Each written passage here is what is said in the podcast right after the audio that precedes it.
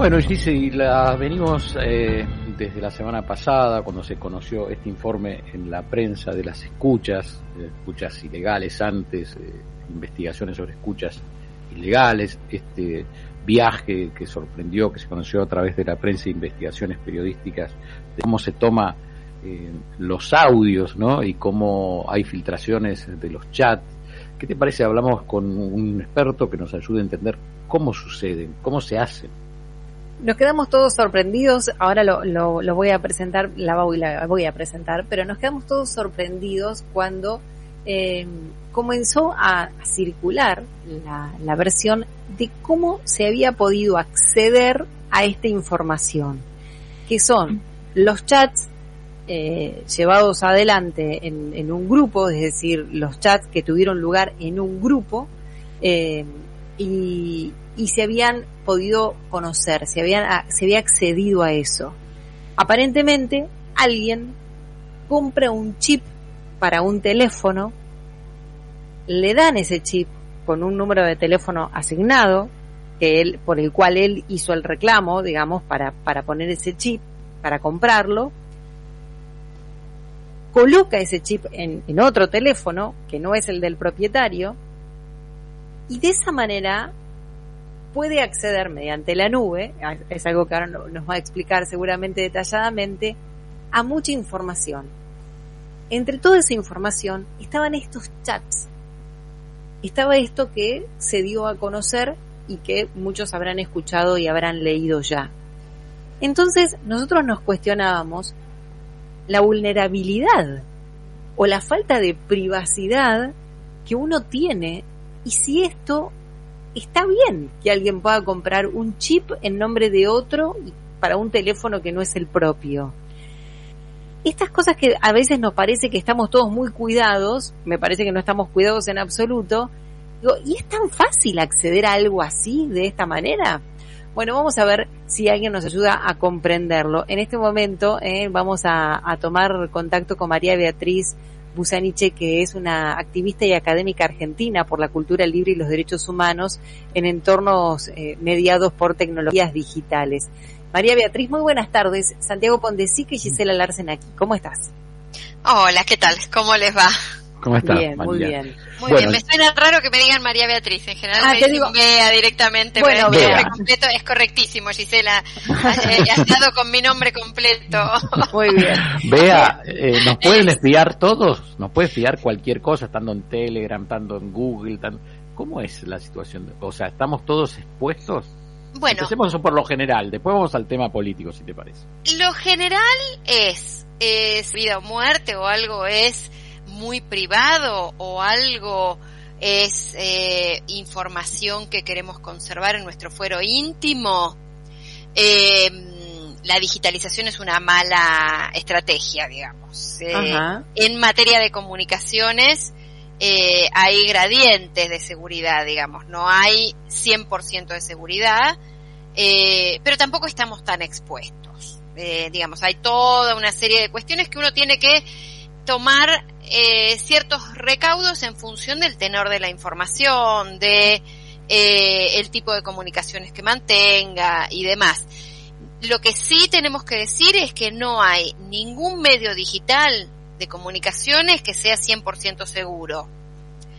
Lo que hay es algunas plataformas de comunicaciones que ofrecen algunos resguardos y hay usuarios que usan más menos estos resguardos. El caso que nos convoca hoy a esta conversación es un caso de una, eh, una sumatoria de todo lo que podría haberse hecho mal, se hizo mal y con, las con las consecuencias que estamos eh, atestiguando ahora. Esto, por ejemplo, este, este hecho como fue relatado, ¿Se puede hacer? ¿Puedo ir yo y comprar un chip eh, con, con, un teléfono que no me pertenece? ¿Con el número de un teléfono que no me pertenece? Acá hay varias cuestiones. Eh, aparentemente de el ministro de Alessandro es a Movistar. Eso es hasta ahora lo que sabemos. la práctica está conocida como SIM swapping o también se puede hacer mediante clonación de los de, de las eh, tarjetas SIM. Es una práctica muy conocida eh, y que no debe tener un alto nivel de dificultad. En principio, por lo que se diña el expediente, o sea, estoy hablando sobre lo que he leído, no, no estoy segura que esto sea así, eh, pero en principio esto se habría hecho pidiéndole el chip a Movistar y Movistar no pidió los resguardos necesarios como para entregar una copia de un chip y eso ahí, chao, digamos, si vos tenés una copia del chip, eh, después lo que podés llegar a tener es acceso al Telegram porque ahí tenemos otra característica. Acá hay una sumatoria de negligencias. Por un lado lo de Movistar, de entregar un chip a alguien que no acredita eh, debidamente que es la persona titular de esa cuenta. Por otro lado, tener información de este tipo eh, o manejar comunicaciones confidenciales a través de una plataforma como Telegram que es altamente insegura y que guarda todo en sus propios servidores, por lo tanto cualquiera que entre y pueda validar el número de teléfono puede entrar a los históricos de las conversaciones, sí. Vea, eh, o sea, vos decís cualquier persona puede acceder, no solo la justicia, sino cualquier persona puede acceder a esos datos. Eso es, Si vos te haces con una copia de la tarjeta SIM de alguien, sí. Porque lo que tiene Telegram, a diferencia de otros sistemas similares, es que almacena todas las conversaciones en sus propios servidores. Mm. Esto entonces lo que permite, y además que las conversaciones eh, de grupos no están cifradas. Eh, la otra noche lo escuchaba a Pañi eh, diciendo algo de que para hackear o para acceder a, las bases de datos de Telegram había que tener unos dispositivos de millones de dólares de costo. Esto es absolutamente falso. No sé quién le dio esa información a Pañi, pero no es así. Cualquier persona que pueda hacerse de una copia de tu tarjeta SIM puede entrar a todos tus archivos de Telegram y además los archivos de Telegram no están cifrados cuando son de grupos. Ah. Los grupos son particularmente vulnerables en este sentido. Em, ah, entonces ahí hay, hay varias cuestiones. Y además está esta cuestión de que Telegram guarda todo en sus servidores. Entonces vos supon, supongamos por un minuto que vas y abrís tu Telegram, eh, tu Telegram web, que lo puedes tener abierto en el teléfono, y en la web, y ese Telegram quedó guardado en una computadora que no es la tuya, o dejaste tu computadora y el Telegram web abierto, Telegram no te cierra esa sesión automáticamente cuando vos te pasas un tiempo sin acceder, no te notifica el teléfono que esa sesión está abierta. Lo mm. que hemos visto de las capturas es que las capturas se hicieron de Telegram web, quiere decir que quien obtuvo esto lo obtuvo a través de el Telegram web, es decir, el Telegram de D'Alessandro quedó abierto en, algún lado o en una compu o alguien obtuvo un chip clonado eh, con el número de teléfono. Pero no es eh, una labor hiper sofisticada ni que tenga un costo alto. Eh, definitivamente no. Vea, en un momento recuerdo que se usaba Instagram como lo más seguro. No, Instagram no. Eh, lo que no, era WhatsApp. No, eh, y, y la otra que se usa, que es la más segura, que yo en general tiendo a usar esa cuando tengo conversaciones que tienen, que suponen algún tipo de privacidad. No, perdón, Telegram quise decir, ¿eh? Telegram quise decir. A ver, de estas plataformas que cumplen este rol de mensajería, hay por menos tres que son las más usadas. Una es WhatsApp, que es la que está popularizada. Otra es Telegram, que se puso muy de moda en el momento que WhatsApp cambió sus términos de uso y mucha gente se mudó a Telegram pensando que WhatsApp era más inseguro. Se compraron un poco, se difundió Exacto cierta desinformación sobre la seguridad de Telegram. Telegram nunca se caracterizó por su seguridad, tiene otras virtudes, eh, pero la que sí trabaja con privacidades del diseño y tiene una serie de características de un poco más de rigor en materia de seguridad es Signal, que es la que recomienda usar Edward Snowden, por ejemplo, eh, y otras personas eh, especializadas recomiendan usar Signal. De todos modos, Ninguna es 100% segura y en todas hay que tener muchos recaudos. Vean, en el caso de la justicia, esto que fue adquirido de, de forma non santa, vamos a decir, porque como vos dijiste al principio, todo se hizo mal en realidad. Si fue así, verdaderamente así, que se adquirió un chip en nombre de otro, ya ahí eh, digamos, hay, hay algo mal hecho. Eh, la compañía estuvo mal en darle un chip a alguien que no era el propietario. Eso es una hipótesis de trabajo, no estamos seguros que haya sido así. Ajenas y, bueno, y filtrarlas, digo. En ese caso, ¿estas pruebas sirven para la justicia? En principio no. En principio no porque eh, les rigen las generales de la prueba obtenida de manera ilegal, digo. Eh, yo no soy abogada, por ahí para hablar de procedimiento penal y ese tipo de cosas hay gente que sabe mucho más que yo, pero en principio podemos decir que una prueba obtenida de manera non santa, de una forma como esta, eh, no tiene valor probatorio en una causa penal.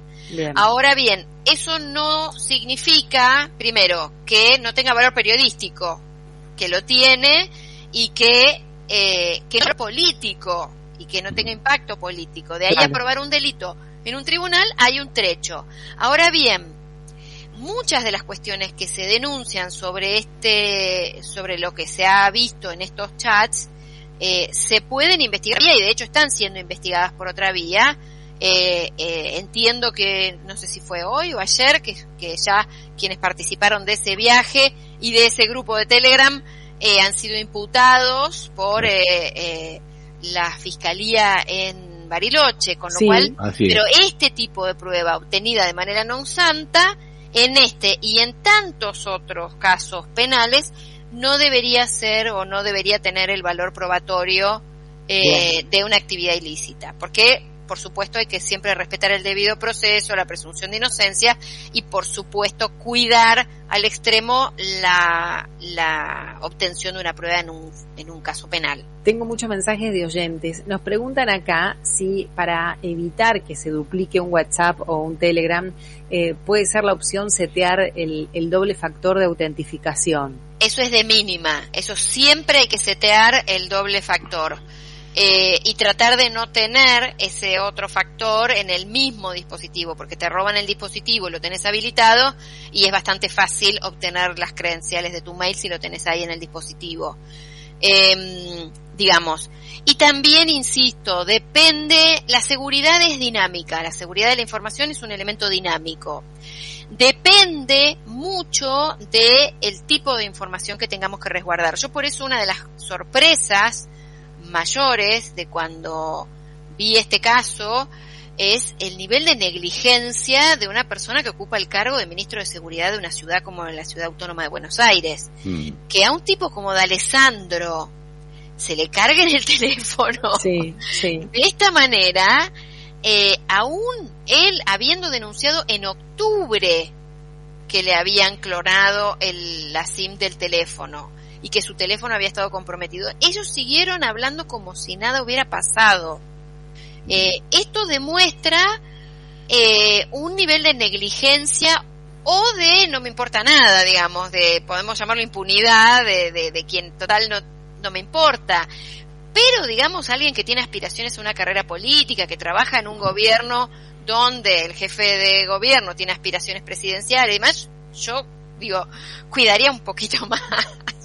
La verdad es que fue muy, muy llamativo que un ministro de seguridad, que uno imagina que es una persona de interés para muchos sectores, tanto desde la política como mafias, como, bueno, un montón de gente puede tener interés en obtener información privada de un ministro de seguridad con un montón de, de, causas posibles.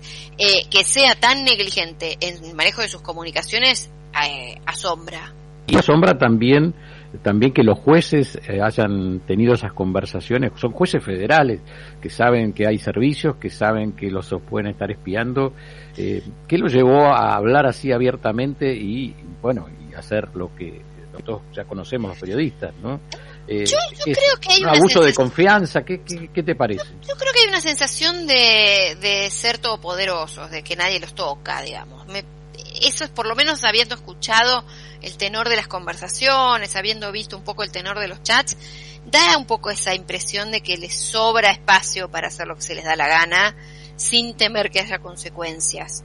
Eh, pero es una impresión mía, digamos. Eh, los jueces federales eh, también tienen en líneas generales, no es, no es que esto sea extensible a todos, pero eh, sí hay un profundo desconocimiento de la seguridad de la, de la absoluta, absoluta. Si vos vieras Eh, nuestras caras cuando vos ibas diciendo las cosas, y mira que ya nos la han dicho otras veces, ¿eh? pero es como que termina el programa y nosotros nos olvidamos y nos relajamos y en- ahora nos empezamos a mirar y los oyentes están escribiendo diciendo más, más de más de un patelana debe estar complicado en, en algún mensaje de oyente. Y sí, Y cualquier, digo, de patalanas a jueces federales y todos los grises que hay entre medio, incluyendo personas que pueden venir eh, rápidamente con la afirmación de, ay, si no tengo nada que ocultar, que es algo que escuchamos muchas veces. Eh, pero lo cierto es que todos tenemos una esfera de intimidad, todos conversamos con nuestras parejas, todos, conver- todos tenemos alguna, algún tema de salud que no queremos que, que, que sea público, todos, digo, la intimidad es un derecho esencial para la vida de cualquier persona. ¿Sabes cómo lo resumo yo cuando vos decías, bueno, eh, hay una falta de conocimiento, como hay como un relax? Viste que eh, hoy en la mayoría de los lugares hay cámaras, pero nosotros no estamos acostumbrados para la cámara. La realidad es esa. Entonces, vos podés sobreactuar cuánto de 24 horas del día. En algún momento relajás. Y me parece que con estos cuidados de, de cuidarte qué hablas y qué no hablas y de qué forma, pasa lo mismo. En algún momento terminas aflojando porque no estamos hechos para eso, me parece. Por eso decía que la cuestión de la seguridad es dinámica. Claro. Y hay sectores que tienen que tener particulares cuidados. A ver, Claro. un ministro de seguridad, un juez federal, un periodista, un periodista que tiene que pres- preservar a su fuente, periodista que tiene que preser- preservar, en principio, la integridad de una investigación que esté llevando adelante. Eh, son sujetos, digo, son eh, personas de interés que claramente uno va a suponer que pueden estar bajo ataque de algún estratega malicioso que quiera eh, obtener información para lo que fuera, para extorsionarlos, para filtrar cosas como pasó en este caso, para lo que sea. Digo, son sujetos que están eh, siempre, eh, que deberían tener un resguardo más alto de la seguridad de sus dispositivos que la que tiene cualquiera de nosotras, eh, qué sé yo, en la vida cotidiana. Y lo mismo activistas de derechos humanos, lo mismo eh, personas que, sobre todo que tienen que cuidar la integridad de otras personas, abogados con sus clientes, periodistas con sus fuentes, eh, entre otros. Eso, esto es clave. Pero también hay que tener eh, la conciencia de que eh, nuestra información tiene un valor y tiene un valor en el mercado como modelo de negocios, digamos, tiene un valor en, en muchas esferas. Eh, y aprender a cuidar la propia información es, es algo que deberíamos estar enseñándole a nuestros hijos en la escuela Tal cual. eh, y que deberíamos aprender los y las adultas que tenemos eh, gente joven a cargo, porque a veces somos los, los propios adultos los que primero exponemos a los, a los chicos y chicas. Pero digamos, el, el tema mm, es el tema crítico de este momento. De hecho, en este momento salió ayer otro fallo, hablando de fallos judiciales importantes. Eh, acá en Argentina estamos eh, eh, todos mirando lo que pasó en la justicia, pero en la Unión Europea ayer salió un fallo contra Facebook que prácticamente declara ilegal el modelo de negocios de Facebook en Europa y establece que nadie va a poder recibir publicidades dirigidas si no hace un opt-in, que es decido Facebook que me perfiles y me mandes publicidades dirigidas según mi perfil. Eso es exactamente al revés de lo que hace Facebook y del modelo de negocios de Facebook. Claro. Esto ocurrió ayer en Europa, todavía no ha llegado a los medios de acá, eh, pero es, es un antes y un después en el modelo de negocios. Vea, para ponerle un poco de humor a, esta, a este tema tan serio y casi dramático, ¿no? Eh, ¿qué, qué, qué tenemos que hacer? Como el superagente 86, ¿te acordás que pasaba por, por, bajaba por una cabina telefónica, se metía en un ascensor, todo, y pasaba como 60 puertas para comunicarse en, en la burbuja del silencio, ¿te acordás? Que la El campana del cono, silencio. El, el El cono, el cono la cono campana del del silencio, sí, me acuerdo. Sí, sí, tengo suficientes años para acordarme de aquel original, ¿eh? no de los que se hicieron después. Sí. Eh, a ver, la primera cuestión es eh, analizar quiénes somos y qué tipo de información manejamos y a quién puede interesarles nuestra información. Funcionarios públicos, jueces, periodistas tienen que tener un nivel mucho más alto que las personas de a pie en relación al cuidado de su información. Tenemos también que exigirle a las empresas que tomen medidas que tengan resguardos, que no le den nuestra SIM a cualquiera que venga y diga, ay, perdí la SIM, mándamela a tal domicilio, que chequeen a qué domicilio la mandan, que chequeen desde dónde se pide, que corroboren, que no entreguen información de ese tipo fácilmente. Tenemos que construir una cultura de la seguridad de la información donde el Estado tiene un rol central, es absolutamente negligente el Estado argentino a todo nivel, porque digamos, hablé de las negligencias de D'Alessandro, pero en su momento las dos ex ministras de Seguridad de la Nación, Patricia Bullrich y eh, Frederick, eh, ambas sufrieron el ataque contra sus redes eh, sus redes eh, sociales. sociales. El que le hicieron a Patricia Bullrich fue con un phishing simple, es decir, fue un ataque no de software, sino de inteligencia, eh, de, fue un ataque sobre el usuario, un engaño, eh, que derivó después en una filtración gigante de información sensible de la Policía Federal. Es decir, estamos en la peor, en el peor escenario. De hecho, Argentina, yo trabajo mucho con organizaciones a nivel internacional y Argentina nos miran siempre como uno de los peores escenarios en materia de seguridad de la información. Ah, mira. Que a cada rato somos noticias por algo. Eh, a cada rato. Eh, a ver, la base de datos completa de Renaper está filtrada en Internet. La base de datos completa de migraciones se filtró en Internet.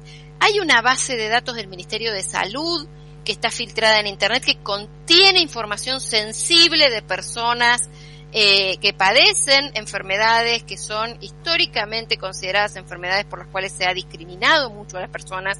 Bueno, esa base de datos está disponible en Internet para quien la quiera encontrar. Eh, se han filtrado cantidades de información. Eh, tanto del sector público como del sector privado. Es decir, estamos en el peor de los escenarios. Le querías poner humor, perdón, no lo logré. No, pero no, pude, no te pude bien. acompañar en el humor. Sí, déjenme decirles que a veces, y sí para darle un toque de humor, ver cosas como lo que vimos de eh, del celular y todo, a ver, déjenme decirlo informalmente, eh, que no salga de esta conversación. Yo no. estoy con el pochoclo en la mano viendo lo que pasa. Todos estamos con el pochoclo en sí, la mano. Sí, sí, sí. Eh, porque la verdad es que es, es, es una película de enredos y puede derivar en cualquier cosa porque no sabemos qué más hay. Yo no quisiera estar en los zapatos de todo el resto de las personas que tuvieron alguna conversación sensible con D'Alessandro vía Telegram en los últimos tiempos. Opino lo mismo. Tal no cual. quiero estar en esos zapatos. Lo, vos sabés que fue lo primero que pensé. tal cual, tal cual. Pero bueno, son todos sospechosos de algo además.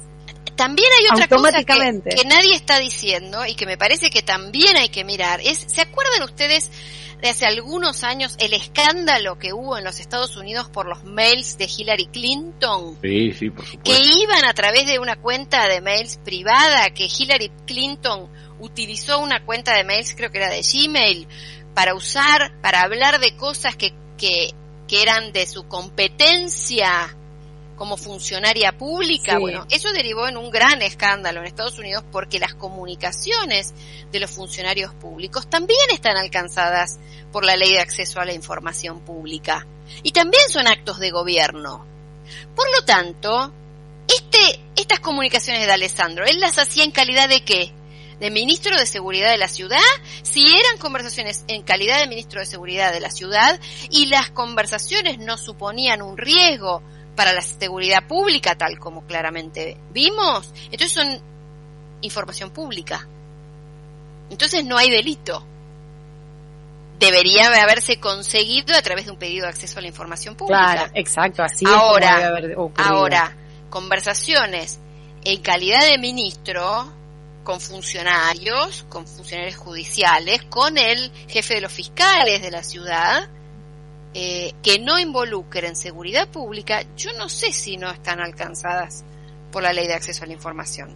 Bien. Hillary Clinton tuvo bastante lío con eso de dialogar por su mail privado porque el mail de eh, funcionaria pública era alcanzado por, la legislación de acceso a la información. Me parece que acá hay muchas aristas por donde agarrarlo. Eh, y bueno, vamos a ver, eh, seguimos haciendo pochoclo porque pueden llegar a salir cosas todavía. Bea, gracias, muchísimas gracias. A ustedes, muchísimas gracias por el espacio y por el tiempo, porque esto siempre requiere mucha profundidad para conversarlo. Muchísimas gracias por tu tiempo.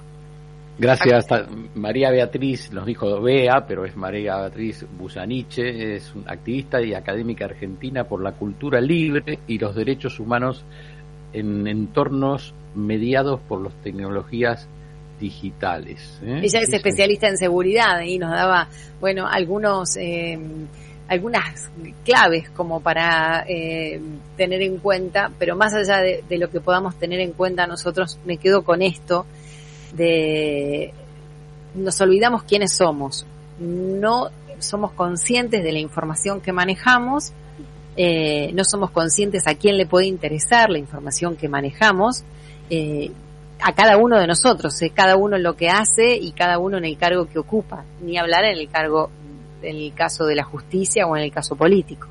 Y recordemos, Gise, hace semanas cuando charlamos de también el problema de la exposición de los chicos en Internet hacia, ¿no? hacia los delitos. ¿eh? Así es. Así que bueno, le tratamos de tamaño, al final nos, nos explicó muy bien la situación, hay que cuidarse ¿eh?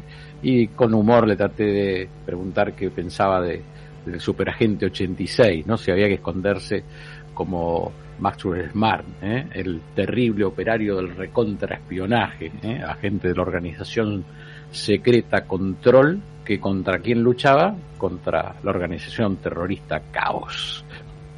Un caos es esto. Vuelo de regreso en las tardes de Millennium.